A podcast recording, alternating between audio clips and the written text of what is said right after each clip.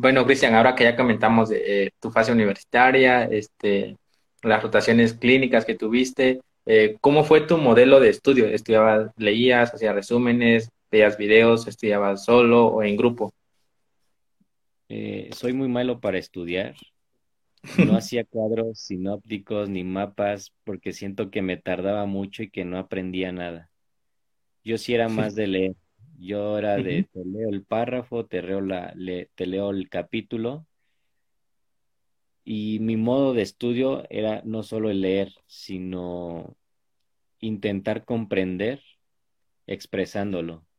Yo me ponía en la sala o en mi cuarto, eh, de haber leí sobre, este, no sé, eh, la fisiología de la contracción muscular, ¿no?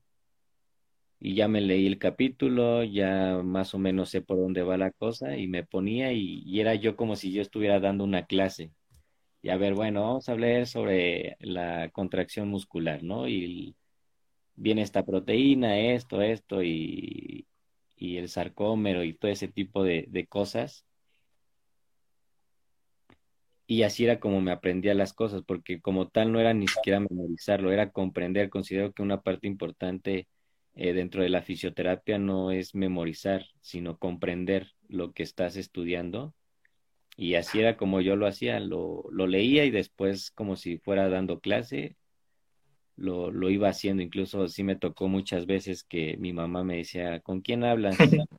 ¿No? ¿Qué estás haciendo? Y pues con nadie, nada más estaba yo eh, explicando a mis amigos imaginarios sobre cierto tema y así era como se me, se me iba quedando. Porque, repito, el hacer grupos, eh, nunca hice grupos, pero yo creo que si lo hubiera hecho hubiera fracasado porque me distraigo muy rápido y, oye, ¿te gustan las empanadas o viste el partido? No sé, cualquier cosa para distraerme. Cuadros, mapas, resúmenes. Eh, digo, sentía que escribía, que hacía, pero que no entendía lo que estaba haciendo. Entonces mi método de estudio, leer, comprenderlo y después explicar, explicarme a mí mismo lo que ya, está, ya había leído. Sí. Eh, yo, yo siempre pregunto eso porque a mí me interesa saber cómo, cómo, lleva, cómo, este, cómo este, analizan al final todo el contenido que se imparte en la uni. Y concuerdo contigo, eso de este, leer, este, comprender y tratar de explicar a alguien más este, lo que hayas leído, porque eso ayuda bastante. Además de que te prepara por si tienes que participar en clases, explicarlo o exponer.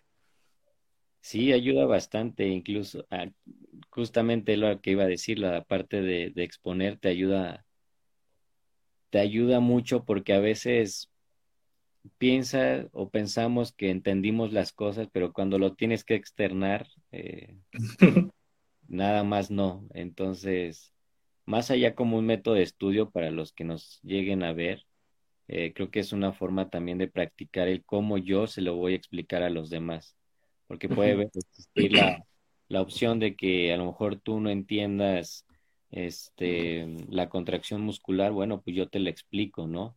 Eh, para que para ti sea lo más entendible posible y, y captes el, la idea.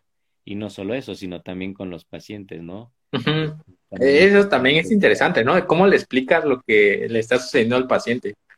Sí, sí es porque a veces eh, al inicio es cuando, ah, es que sí, su contra, su espasmo fue por esto, por esto, la, las, este, la bomba sodio-potasio y, y, el paciente como que, ¿qué onda, no?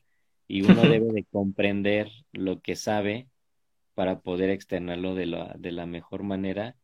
Ya si usas cosas técnicas o no, bueno, ya es otra cosa, pero que sea lo suficientemente claro para que te entiendan tanto colegas como para los pacientes.